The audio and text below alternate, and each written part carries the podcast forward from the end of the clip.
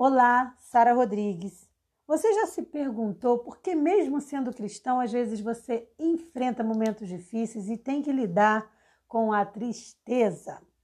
Pois saiba que você e eu não somos os únicos. Tem na Bíblia inúmeras histórias de pessoas que, mesmo servindo a Deus, mesmo buscando o Senhor, sentiram em algum momento a tristeza, o desânimo. E como que a gente pode lidar melhor com isso? Hoje eu quero avaliar com você um salmo que tem uma mensagem muito interessante e por isso te convido. Vem comigo!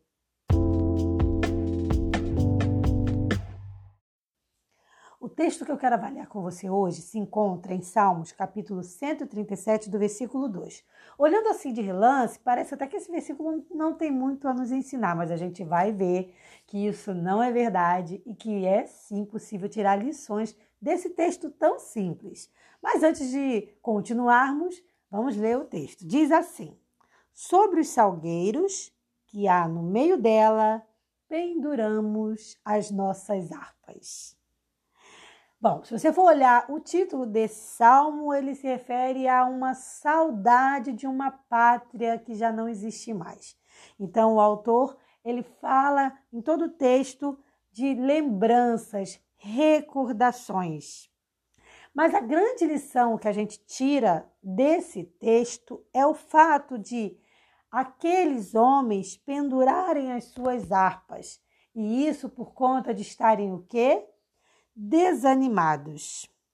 Quando a gente se afasta de Deus, é muito natural acontecer da gente começar a se desmotivar, porque a motivação de louvar o Senhor, ela vai sendo perdida quando a gente se afasta do Senhor, e ela corre o risco também de ser perdida quando a gente enfrenta tribulações, dificuldades, porque a gente não entende que na vida cristã, ou melhor, a gente não entende muitas vezes que a vida cristã é feita de altos e baixos. Então a gente entra para a igreja ou aceita Jesus, entendendo que tudo vai se resolver e que vai ser um mar de rosas, uma verdadeira maravilha. E quando a gente descobre que não é assim, vem o quê? A decepção. E é aí o grande perigo, porque muita das, muitas pessoas elas fazem isso que, que os homens fizeram, como é abordado aqui no Salmo. Elas penduram as suas harpas. Mas a gente tem que entender que as dificuldades da vida, as derrotas das lutas que a gente enfrenta, elas não podem nos abater. Pelo contrário, elas têm que funcionar como um trampolim não conseguir esse objetivo, então eu vou criar um novo objetivo, eu vou reformular esse objetivo, eu vou ponderar no que pode ter dado errado, o que pode ter colaborado, na verdade, para dar errado, e vou tentar novamente de uma outra forma, usando outros, outros argumentos, outras maneiras de fazer. Aquele povo, ele tinha entendido que a derrota trouxe para eles o quê? Muita tristeza, muito sofrimento, choro, é, é, humilhação. E foi necessário, na verdade, tudo isso para que eles enxergassem a sua distância, o seu distanciamento de Deus. E é esse um dos grandes motivos de Deus, às vezes, permitir determinadas lutas na nossa vida. Então a gente pensa, ai, por que, que Deus está permitindo isso para mim? Ele está permitindo para o seu crescimento, para a sua evolução na vida espiritual.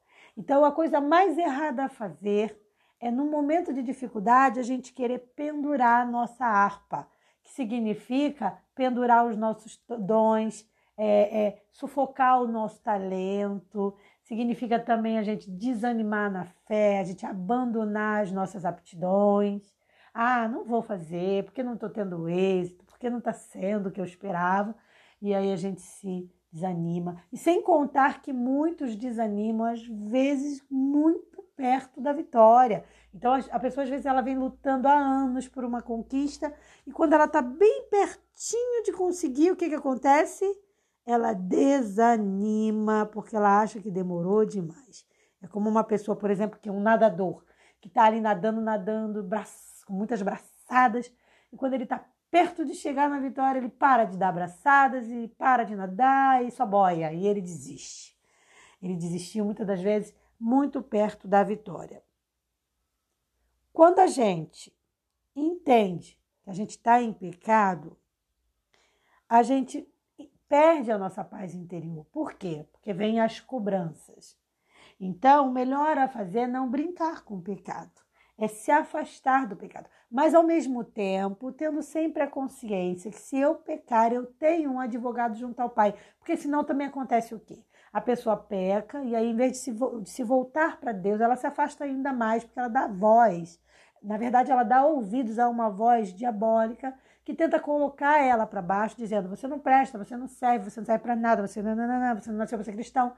E isso a gente não pode deixar acontecer. Então, de forma alguma, seja em, em vida de santidade ou seja num pecado, você não pode pendurar a sua harpa. Continue louvando ao Senhor, continue exaltando ao Senhor. Ah, mas eu não estou na igreja, faz em casa. Mantenha a comunhão, isso é o primordial. A gente precisa entender isso. E entendedor disso, a chance da gente se voltar para Deus, a chance da gente se superar, a chance, a chance da gente vencer, até mesmo aquele obstáculo que a gente não conseguiu vencer anteriormente, redobra. Então, como diz aí o ditado popular, força na peruca. Vambora, se levanta, se reanima na fé e vai em frente. Nada, desculpa, nada de desanimar, tá bom? Eu desejo para você um dia super abençoado. Eu tô super feliz que hoje eu tô vendo o sol, tá amanhecendo agora. E esse sol para mim, uh, que maravilha, já, já traz boas novas. Então, ó, motivação é tudo, hein? Nada de desanimar, nada de pendurar sua harpa, não. Tá bom? Um forte abraço e até o nosso próximo podcast. Paz!